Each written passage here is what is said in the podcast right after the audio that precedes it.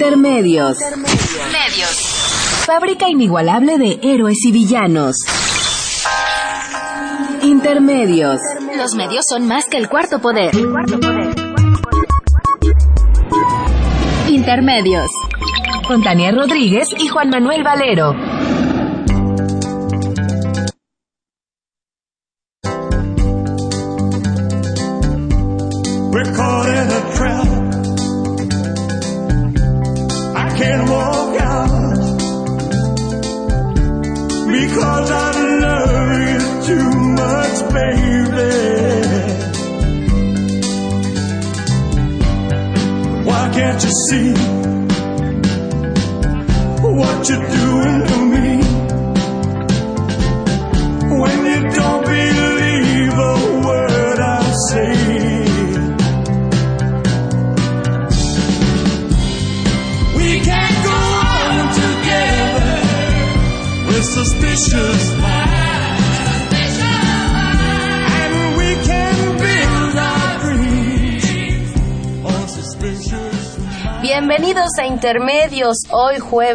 8 de enero del 2015.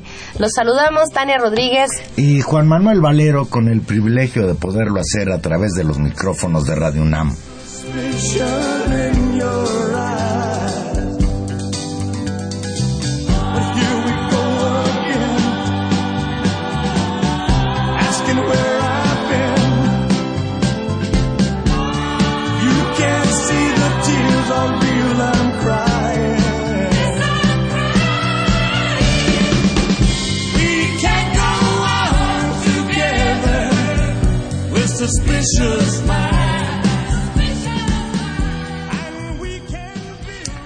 Pues antes de cualquier otra cosa, feliz año nuevo a todos ustedes que hacen favor de escucharnos.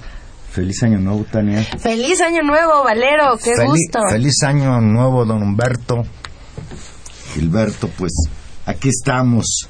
Y hoy pues entramos con esta entrañable voz de Elvis Presley, un figurón de los pioneros del rock and roll.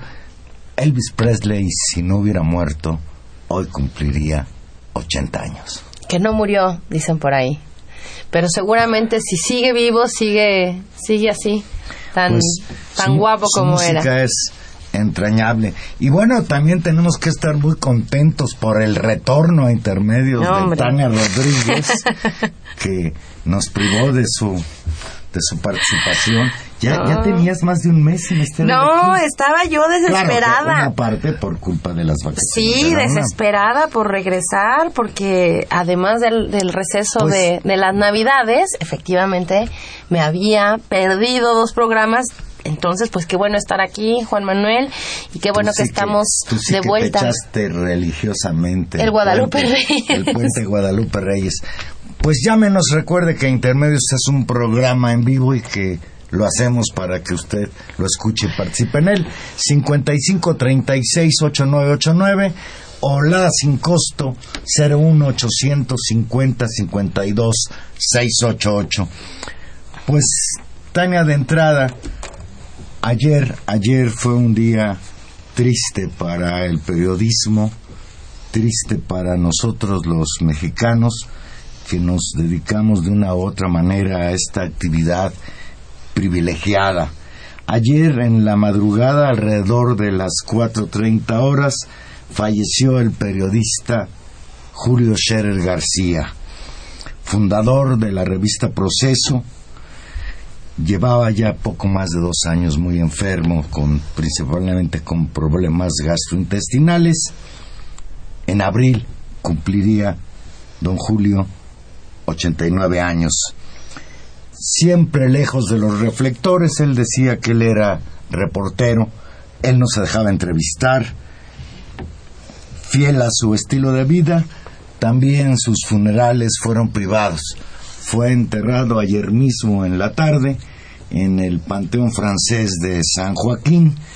Y bueno, pues hablar de Julio Scherer García es quizás hablar del pionero del periodismo moderno en este país, de un periodismo que se preocupó por la libertad de expresión, por luchar contra la cerrazón de los regímenes autoritarios para abrir las puertas de la crítica. Julio Scherer García fue, empezó, fíjate, como mandadero, como ayudante de esos que iban en la redacción de Excelsior.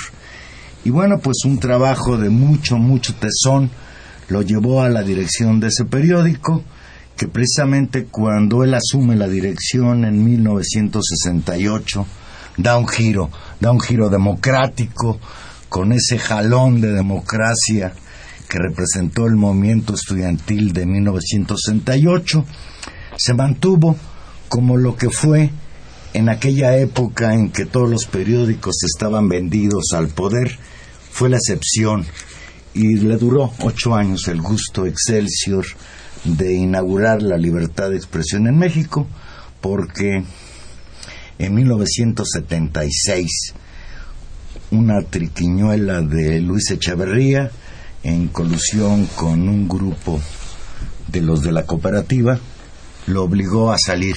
Fue expulsado de Excelsior de la dirección junto con el mayor número de sus colaboradores, articulistas y reporteros, entre ellos el entrañable Miguel Ángel Granados Chapa, muchos años aquí al frente de su plaza pública en Radio UNAM, Vicente Leñero, amigo entrañable de Julio Scherer, que se le fue tantito antes, Tantito. casi se fueron de la mano.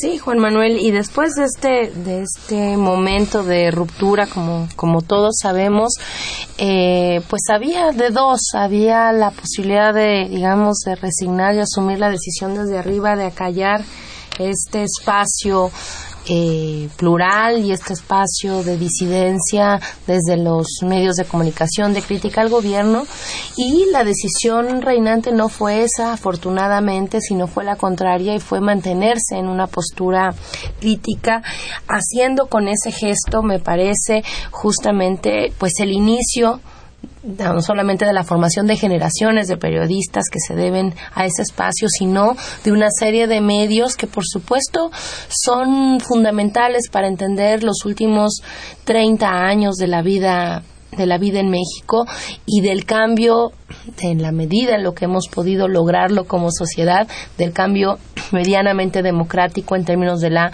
libertad de expresión y la libertad de crítica sin la decisión de Julio Scherer de saliendo de este golpe brutal de Excelsior ir a constituir la revista Proceso por un lado, pero también otro grupo de periodistas, el uno más uno y después la jornada, no se Manu- entendería, Manuel Becerra Costa, que salió junto con Julio Scherer de Excelsior, no se entendería eh, uno más uno que más tarde dio origen a la jornada. también en una siguiente, digamos, Y a un abanico, lo dices muy bien, a un abanico de posibilidades eh, de prensa, de prensa libre. Así es.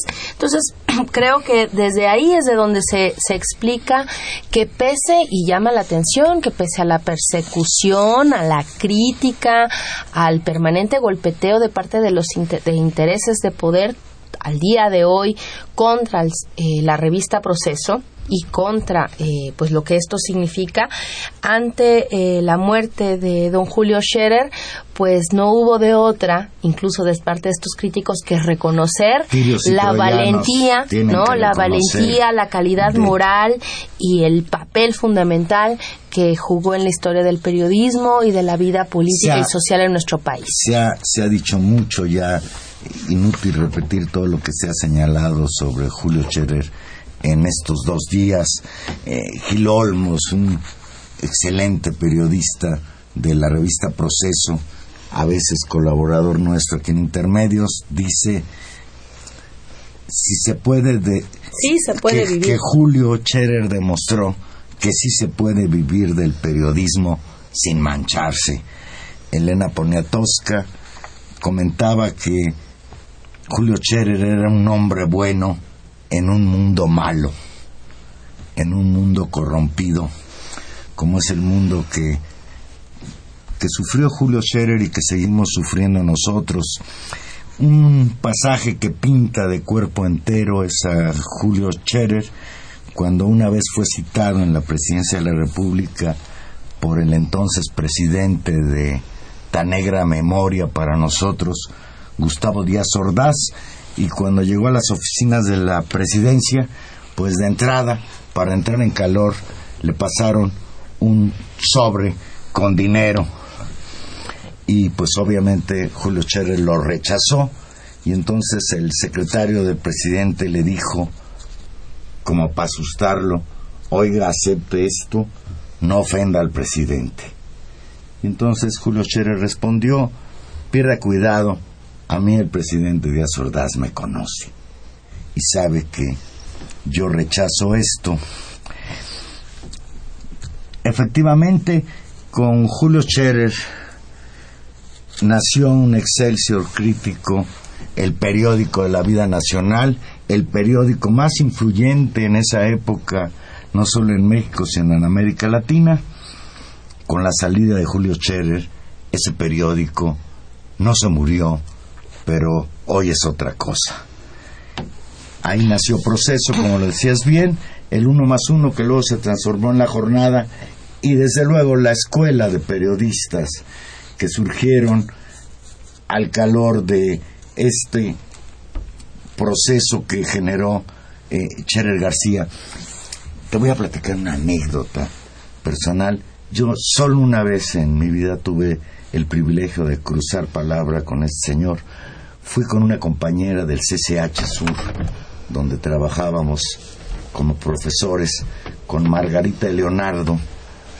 Fíjate, a pedir a Excelsior que nos publicara un, pues una carta en la que nosotros denunciábamos una represión contra unos campesinos del estado de Morelos.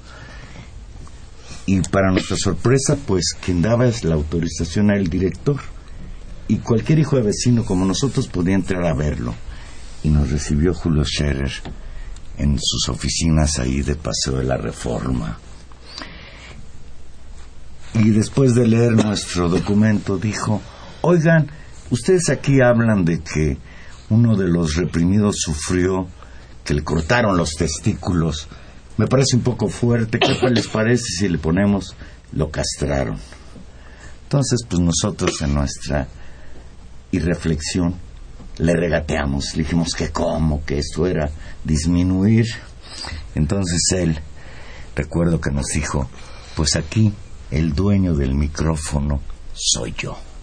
Así es que decídanse. Y obviamente sí nos publicaron esa denuncia en la que, entre otras torturas, hubo castración de uno de sus campesinos. Julio Scherer García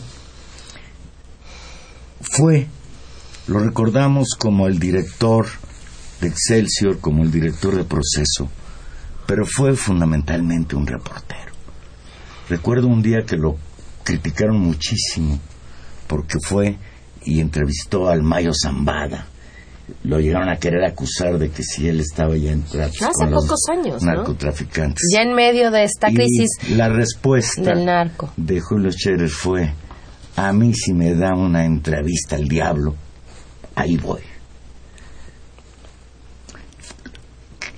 Trataron, el, el quería que entre las personas que fueran intermediarios para una negociación con el gobierno después del levantamiento del ZLN, querían que Julio Scherer, por el prestigio que, que tenía fuera uno, y él dijo que de ninguna manera, que el ser vocero ya lo comprometía y que el único compromiso que tenía era con el periodismo.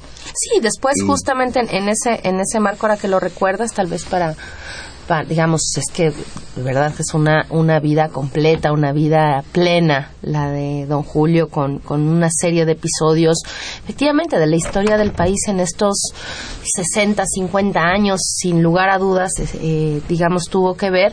Un momento muy importante que tal vez eh, mi generación recuerde, fue justamente esa importante entrevista justo con el subcomandante Marcos, una entrevista compleja, dura, eh, interesante, ¿no? Que, que, que realizaron pues en el marco también como con un momento de celebración de la transición. Si tú recuerdas, incluso fue una entrevista que transmitió Televisa.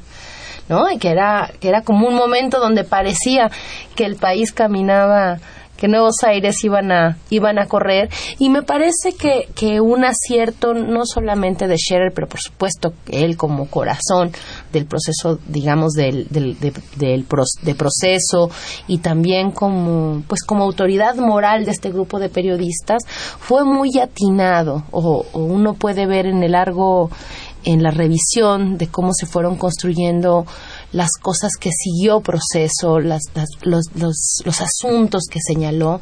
Eh, por un lado, el problema, digamos, de la crítica al autoritarismo, la crítica a las prácticas priistas, a esta cultura, ¿no? Por supuesto, siempre la crítica a la corrupción.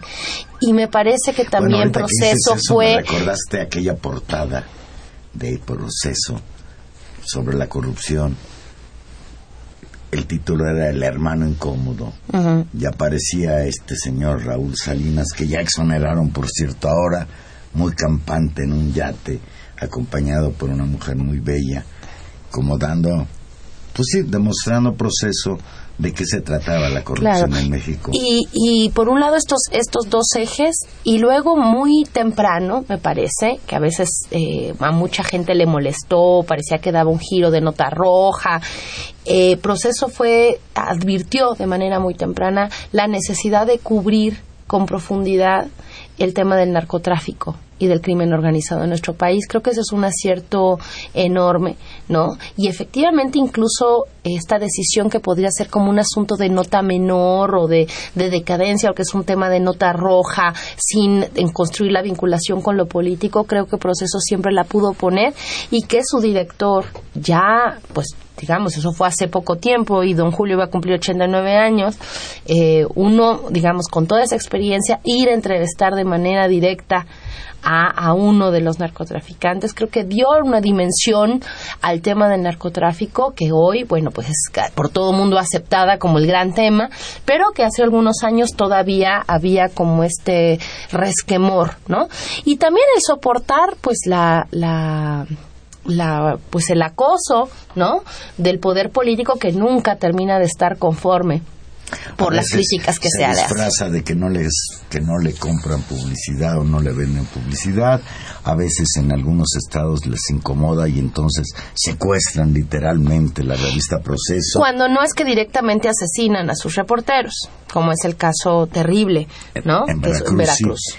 Y bueno, cuando nosotros hablamos de Proceso y de Scherer, aunque se nos haya adelantado ayer don Julio, pues la revista Proceso está vigente, ni más ni menos que hoy, durante tres semanas consecutivas, la revista Proceso le ha dado un giro al tratamiento en la investigación de la desaparición forzada de los 43 estudiantes de Ayotzinapa, con estos reportajes de Anabel Hernández en los que cada vez va quedando más claro que de lo que se trató aquel 26 de septiembre en Iguala no fue de una acción perpetrada nada más desde la presidencia municipal de Iguala por el señor Abarca y sus policías municipales, sino en la que participó activamente la Policía Federal e incluso ahora se señala con complicidad de elementos del ejército. O por lo menos por activa, digamos, por omisión, ¿no? Complicidad por omisión. Y bueno, hay ya otras investigaciones que apuntan a que quizás, y esto nosotros nomás lo planteamos como una de las hipótesis que han surgido últimamente, de que quizás en donde incineraron los cadáveres de estos muchachos fue en los crematorios que tiene el ejército.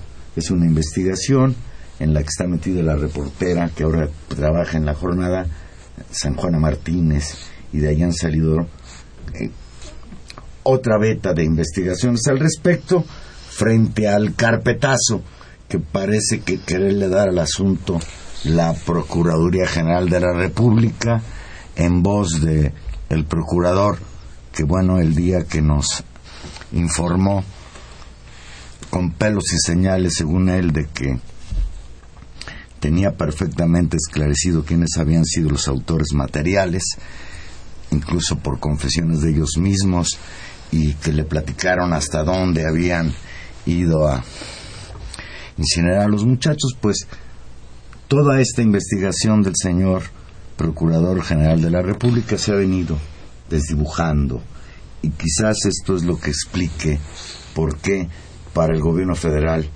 el asunto de Ayotzinapa, la todavía no aparición de 42 muchachos, pues sea una papa caliente, un problema que quizás lo acompañará durante toda su trayectoria, no solo como presidente de la República, sino a nivel histórico, como acompaña al señor Luis Echeverría la masacre de Tlatelolco, la matanza del 10 de junio y el asesinato de la libertad de expresión después de lo que significó correr a Julio Scherer de Excelsior allá a final de su sexenio en 1976.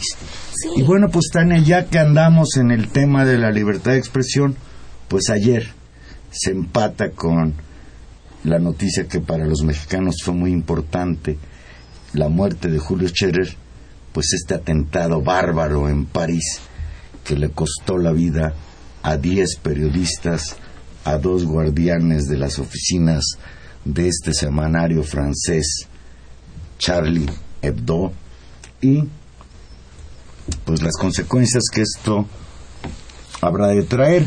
Supuestamente fueron tres personas las que participaron en este atentado, que llegaron con AK-47 y literalmente acribillaron a tiros a toda la redacción.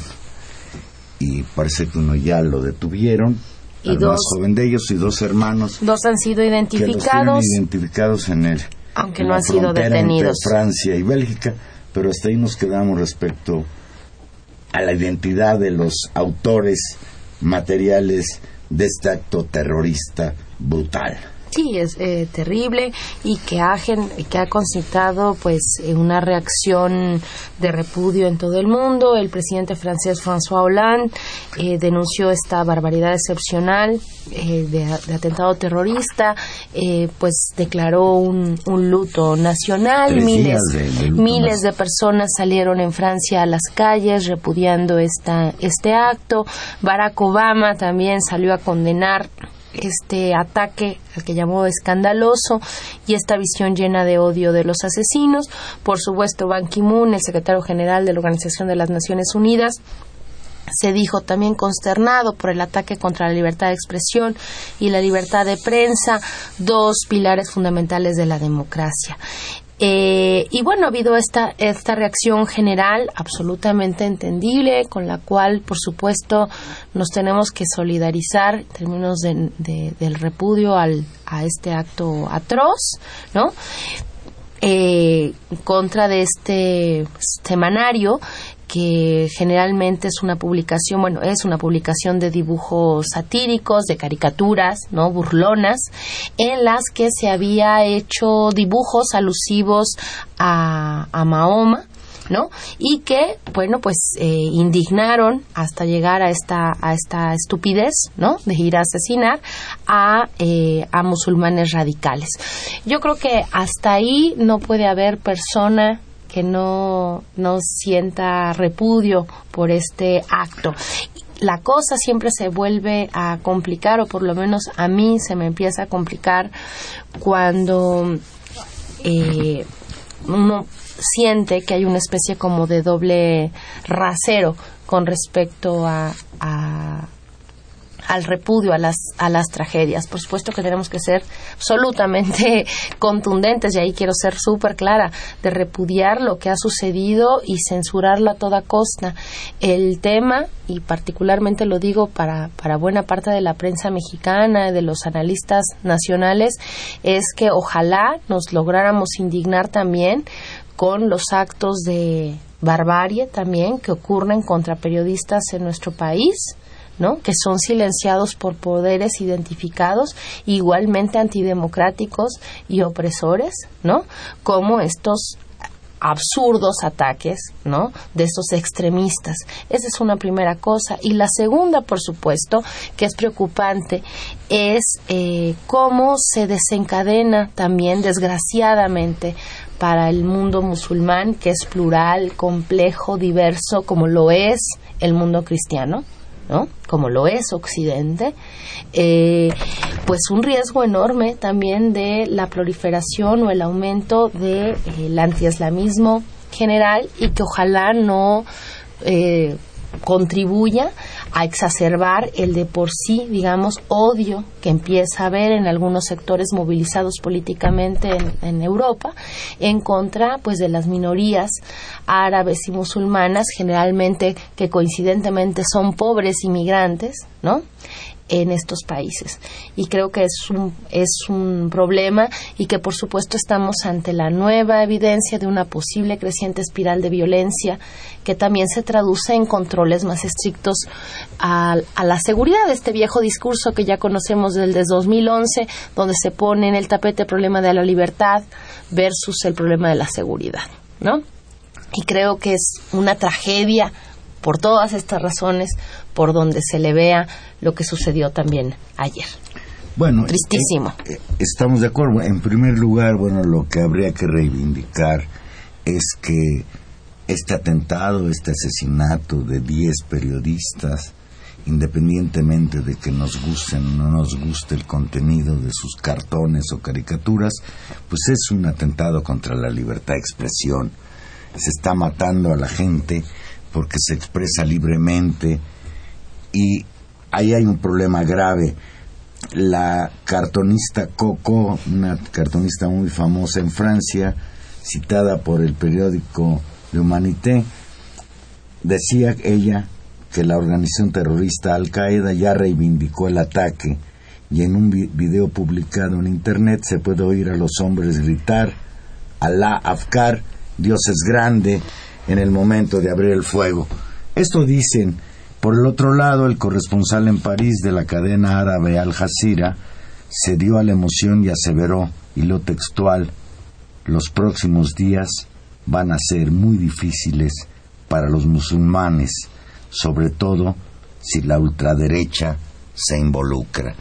Y ya como lo decías bien, Tania, ya empieza a haber expresiones de quien en Francia a raíz de lo que sucedió ayer, está tratando de que vuelva a imponerse la pena de muerte, la guillotina que hizo tan famosos a los franceses.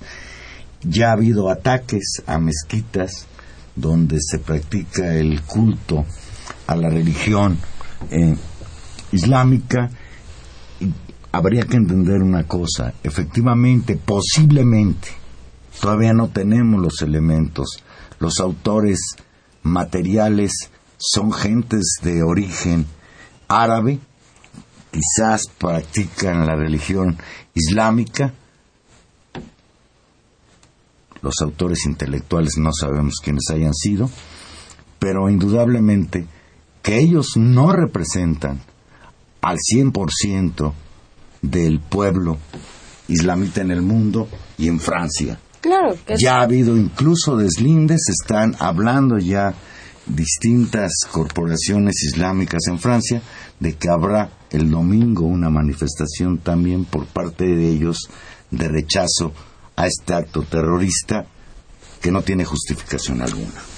No, no, no, no tiene ninguna justificación, pero, pero el, digamos, asumiendo que, que, en ese piso estamos parados, ¿no? en el cual de repudiar todo acto de violencia en contra de la libertad de expresión, eh, me parece que no podemos dejar de observar, eh, insisto, una especie de doble rasero con respecto a la visibilidad de ciertos casos. Es decir, este caso es atroz, pero nos enteramos todos y nos solidarizamos todos también porque sucede en París y también porque está implicado una especie de guerra, que eso es lamentable, que puso muy de moda este eh, intelectual, yo diría más bien ideólogo norteamericano, Samuel Huntington, sobre la guerra de civilizaciones, donde parece que el gran tema, así como durante la Guerra Fría, el gran enemigo de las libertades era el, el maldito comunismo y su expansión y entonces comían niños, ¿se acuerdan? Toda esa parafernalia. Huntington ante, ante la caída de ese, de ese, digamos, enemigo imaginario general, propone, digamos, este, en términos teóricos muy serios, estoy llevándolo al extremo, una idea de que la gran, el gran conflicto del nuevo siglo, de este que estamos viviendo, es la guerra de civilizaciones entre Occidente y Oriente, fundamentalmente entre el mundo, digamos, cristiano y el mundo musulmán, donde otra vez todo, todo lo musulmán se reduce a digamos, el extremismo islámico, que es una de las vertientes de eso. Es como si dijéramos que todo el mundo cristiano ¿no? o occidental se reduce a la Inquisición o se reduce O que a todos Provida los sacerdotes o que católicos son pederastas por Marcial Maciel. Exactamente, ¿no?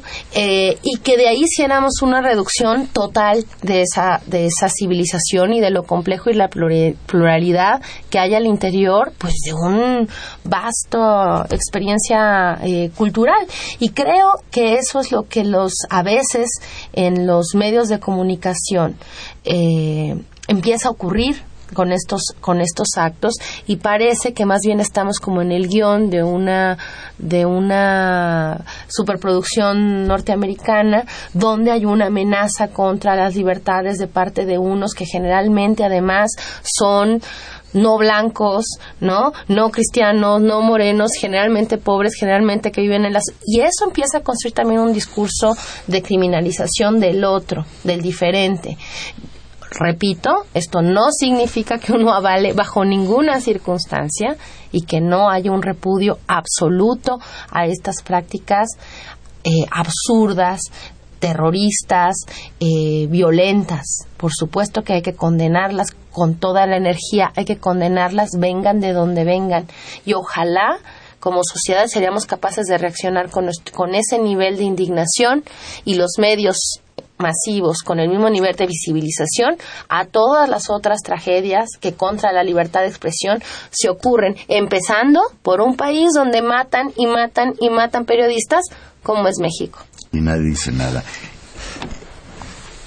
Este semanario Charlie nació en 1970 tras la clausura de otro semanario satírico llamado Harakiri, el cual se definía como periódico idiota y malo, el que incluso se había burlado de la muerte del expresidente Charles de Gaulle, de ahí incluso proviene el apodo de Charlie al semanario. Durante 45 años, este semanario mantuvo un tono insolente y burlón, sus críticos lo tachan de vulgar y adoptó una postura de izquierda atacando tanto a la ultraderecha como a la Iglesia Católica, así como a los fundamentalismos religiosos judío e islámico. Y qué bueno, digamos, este tipo de expresiones, como te pueden gustar o no gustar, pero por supuesto que es una burla atroz a, a los poderes fácticos que no les gustan que se les critique, sean estos los poderes políticos o sean estos pues los enormes poderes que tienen también pues las iglesias, ¿no? Y los y los lugares de opinión y por supuesto que un ataque a una expresión ácida y crítica ante todos los poderes, pues es repudiable y requiere la solidaridad de todos nosotros. El problema no son necesariamente ellos, el problema es también el uso que se da de estas cosas, donde tenemos que entrar a disputar qué es lo que vamos a repudiar y, y- y hacer un rasero más parejo para, para todas estas para estos ataques a la libertad de expresión en pleno. Yo recordaba, a propósito de la crítica aguda que en las sociedades contemporáneas y en Occidente se pueden hacer a los, a los lugares del poder que tanto le gusta al, al discurso liberal decir, ¿no? Bueno, nos burlamos de la religión de una y de otra, nos burlamos del poder político de unos y de otros, y, le, y, y recuerdo haber leído un artículo sobre eh, unas entrevistas que hacían a diversos, digamos, eso, críticos eh, humorísticos, a payasos, en cierto sentido. Y decían que se podían burlar de todo a estas alturas del partido, que se pueden burlar eso de los dioses, de la fe, de los poderes, de, por supuesto de los políticos. Era casi fácil burlarse en ciertas sociedades.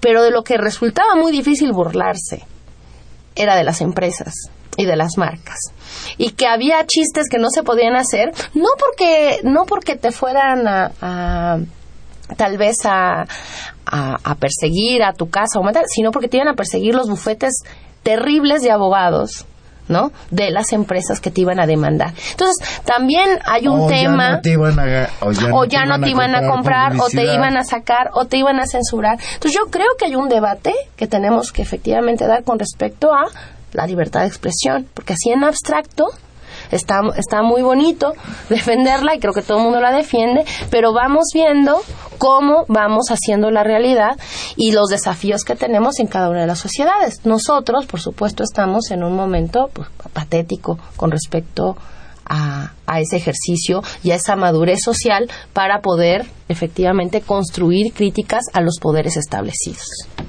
Pues yo no recuerdo que el gobierno mexicano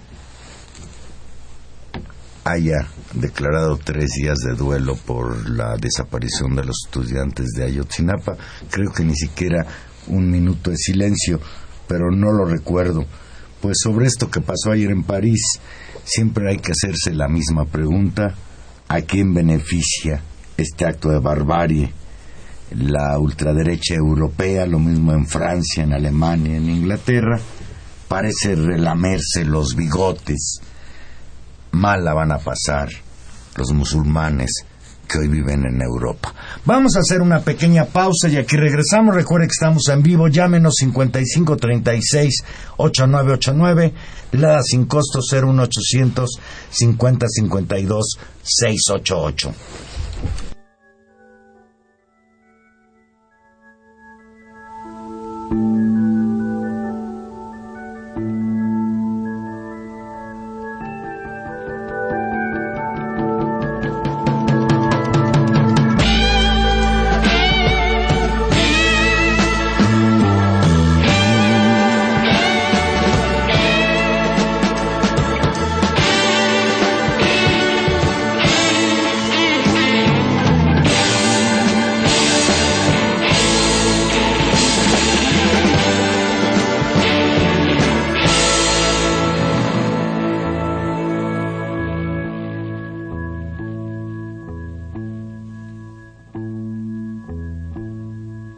What would you do if I sang out of tune? Would you stand up and walk out on me? Lend me your ears and I'll sing you a song. I will try not to sing out of key. Yeah. Oh, baby, how All I need is slam on you.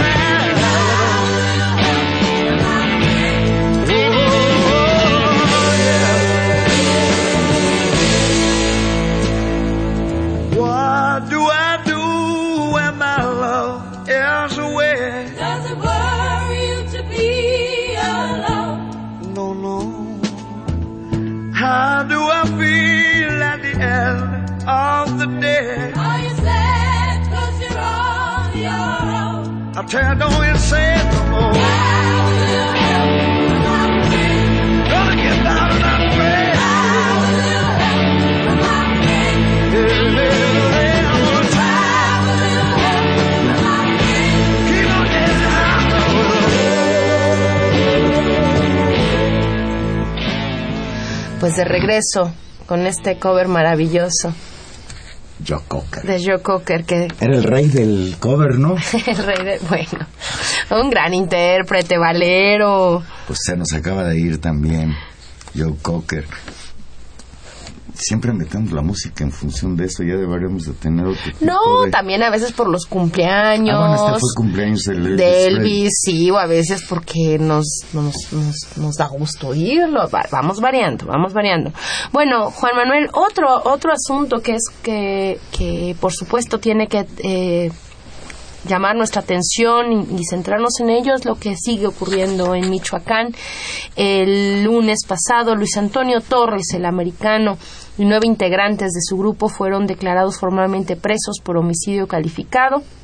El juez de distrito de lo penal, María Consuelo López, consideró que hay pruebas suficientes para determinar que participaron en el enfrentamiento de la Ruana el pasado 16 de diciembre.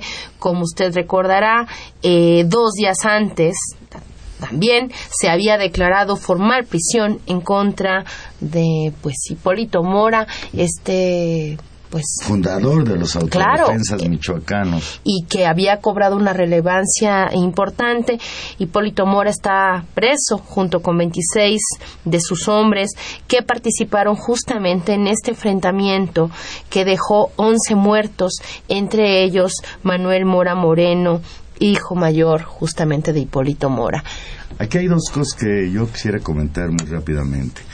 Una que la juez o el juez que procesó a Hipólito, que se entregó en la fecha en que se había puesto como término después de esta de esta confrontación entre estos dos bandos allá en La Ruana, sí, en Tierra Caliente, Michoacán, a Hipólito fue detenido y lo acusan de ser el responsable de 10 de las 11 muertes, o sea, de todas menos la de su hijo.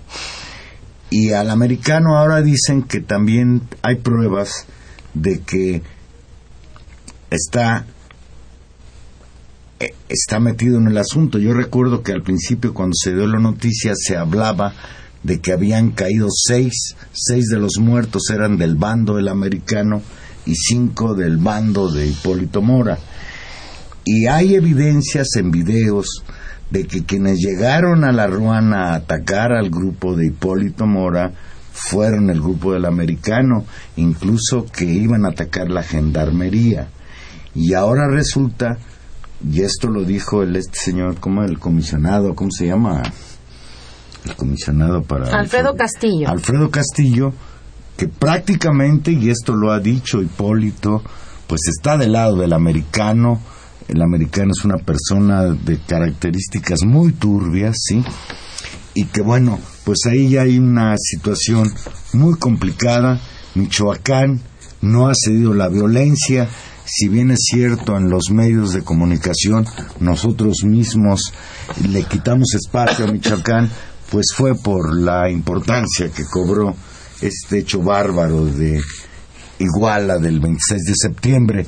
Sin embargo, la situación en Michoacán tiende a agravarse junto con esta situación que está por resolverse y que ojalá y realmente se resuelva por las pruebas reales que existan sobre quién fue el agresor y quién no lo fue y quién es el responsable de esas muertes, pues lo que tenemos que también verificar, Tania, es el otro asunto. Sí, a, esto, a este, a este primer, a este, a este, digamos, primera escalada del conflicto que deja 11 muertos, el, pues que fue el 16 de diciembre, ¿no? Este, este, este conflicto Ruana. fue en La Ruana y es el tema de Hipólito Mora y el americano donde están estos detenidos. Esto que ya es suficientemente grave como para poner en duda eh, la efectividad de la estrategia que ha seguido el comisionado Alfredo Castillo en Michoacán. El gobierno de Peña Nieto, que Claro. fue quien lo mandó. eh, y la capacidad que han tenido de supuestamente pacificar y normalizar la situación en Michoacán y no acrecentarla, como están diciendo y señalando distintas voces, ya en un tono pues desesperado. A esto hay que sumar que el martes hubo un enfrentamiento ¿no? En la cual vuelve a haber una suma importante de gente asesinada en ni más ni menos que en Apatzingán. Y aquí eh, el tema, Juan Manuel, es las versiones de los hechos.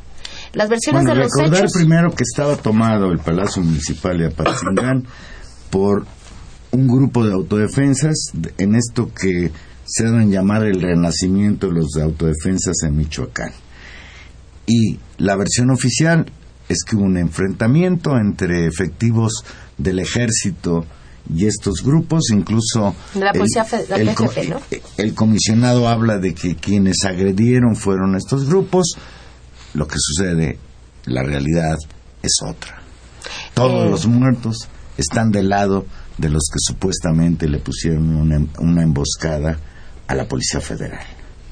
Sí, eh, y aquí, digamos, lo que, por eso te digo, está el hecho que es, que es dramático, donde habla de otra vez una situación, pues en principio, si no la queremos tachar, no queremos, no queremos calificarla de otra manera, de desgobierno y de no normalidad en una ciudad tan importante que había estado en el centro, digamos, como, como medición de cómo iban las cosas de Michoacán, que era Patzingán. Tenemos esta situación y ya no solamente está el hecho de violencia donde vuelve a haber nueve muertos, sino ahora se suma eso a partir de la información que publica Reforma, ¿no? En su primera plana, el contraste entre la versión que da el gobierno vía su representante en Michoacán, Alfredo Castillo, y lo que dice eh, el, el diario en función de los testimonios de las personas que allí han estado. Lo que nos lleva a una situación dramática, porque en un lado estamos hablando de un enfrentamiento en función de un ataque y en el otro lado estamos hablando fundamentalmente de una situación casi de ejecución. Es decir, estamos, esto nos lleva a una situación casi de repetición en muy poco tiempo de una situación como la que le costó al ejército mexicano pues una mancha enorme y que le costó tener que reconocer digamos ante una instancia judicial el hecho de una eh, de una eh, pues asesinato extrajudicial que fue el tema de Tlatlaya. Fíjate, el comisionado federal en Michoacán, este señor Alfredo Castillo, amplió ayer información sobre los hechos de violencia registrados el pasado martes en Apatzingán y apoyado en tres videos del Centro de Comunicación de Cómputo, Control y Comando C4, aseguró que todo se derivó de una emboscada contra las fuerzas federales. Además planteó la posibilidad de que cinco de las nueve víctimas mortales oficialmente reconocidas, las fotografías que circulan sobre los hechos hablan de que fueron once, no nueve, hayan perdido la vida, dice Castillo, en el fuego cruzado. También rechaza Castillo que la escena del crimen haya sido manipulada y que los cuerpos de las víctimas pudiesen haber sido arrastradas como se pretende hacer ver. Pero esto, como tú lo señalas bien, choca con declaraciones de testigos que le hicieron tanto al periódico Reforma como a otro medio. Fíjate lo que dice una de las declaraciones, y a primera plana, dice, la versión de los testigos es totalmente opuesta a la del comisionado. Ellos le refirieron a los diarios Reforma y Primera Plana que poco antes de las ocho horas, dos camionetas particulares, una negra y otra blanca, fueron alcanzadas por los federales, quienes les apuntaron con sus armas de con sus armas. Incluso subrayó que escuchó claramente cuando los civiles gritaron desde los vehículos no disparen. Luego vio cuando uno de los ocupantes bajó y se puso de rodillas con las manos en la nuca. Les dijo a los federales que no tenía armas y suplicó que no le dispararan, pero le metieron tres balazos. A las dos camionetas, una negra y otra gris, precisó, las, las iban siguiendo cuatro vehículos de la Policía Federal, quienes descendieron y rodearon a los supuestos autodefensas. Leo textual, yo vi todo desde el principio y vi que los civiles nunca tuvieron un arma en sus manos. Después de que los federales ultimaron a la primera víctima, siguió el testigo, llegaron dos camionetas con militares, pero ya no supo qué pasó porque se fue por el miedo. Dijo que también que conocía a uno de las víctimas, un hombre a quien identificó como Miguel Madrigal.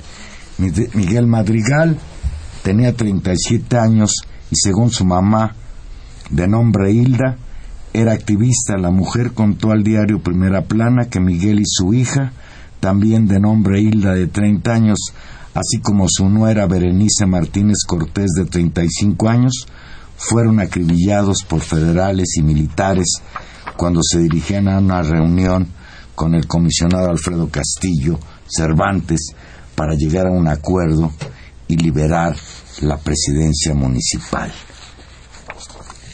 Pues ahí está el contraste entre la versión oficial y los testigos presenciales, entre ellos la mamá de dos de los muertos. Sí, Y nuevamente, pues, vamos a ver del lado de quién está la verdad respecto a los hechos ahora de Apatzingán. Dice Silvia García, feliz año a todos, gracias.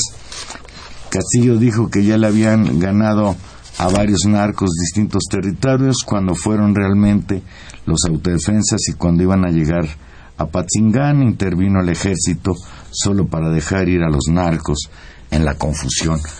Sí, tal pareciera que Castillo fue a, desaparecer a los autodefensas, pero parece ser que a quienes no les puede quitar el poder corruptor que tienen en ese estado es a las organizaciones del crimen organizado con la destacadísima participación de la llamada Tuta, el líder de los llamados caballeros templarios. Dice Rosa Ballesteros, que nos llama de dice, las cosas quedarán en... ¿En qué? En Pal, en Michoacán. Ah, en paz, paz. en Michoacán, perdón. Las cosas quedarán en paz en Michoacán cuando el señor Castillo se vaya de ahí, ya que el señor tiene más cara de retardado que de pacifista o de gente capaz. Sí, realmente, verdaderamente la actuación del señor ha sido desastrosa. Desastrosa porque, pues, Michoacán y Guerrero son hoy dos estados, quizás Tamaulipas sería el tercero, en que prácticamente, pues, las autoridades locales no existen. Claro, pero, no en el, hay no hay ningún indicio de pacificación de que la violencia deje de darse de que el crimen organizado actúe en Michoacán de manera mucho más impune incluso que en Guerrero Claro, la diferencia entre, entre estas dos, digamos, situaciones de, en estas situaciones de desgobierno, Tamaulipas, Michoacán y Guerrero, como tú señalas, es que en Tamaulipas no hay ninguna decisión del gobierno federal de intervenir. En el caso de Michoacán hay una decisión presidencial directa, nombrando directamente un responsable dependiente de su gobierno para gobernar Michoacán. Es decir, Michoacán hoy es responsabilidad del gobierno federal, ¿no? Lo que suceda ahí. Este desastre es responsabilidad directamente del gobierno de Peña Nieto.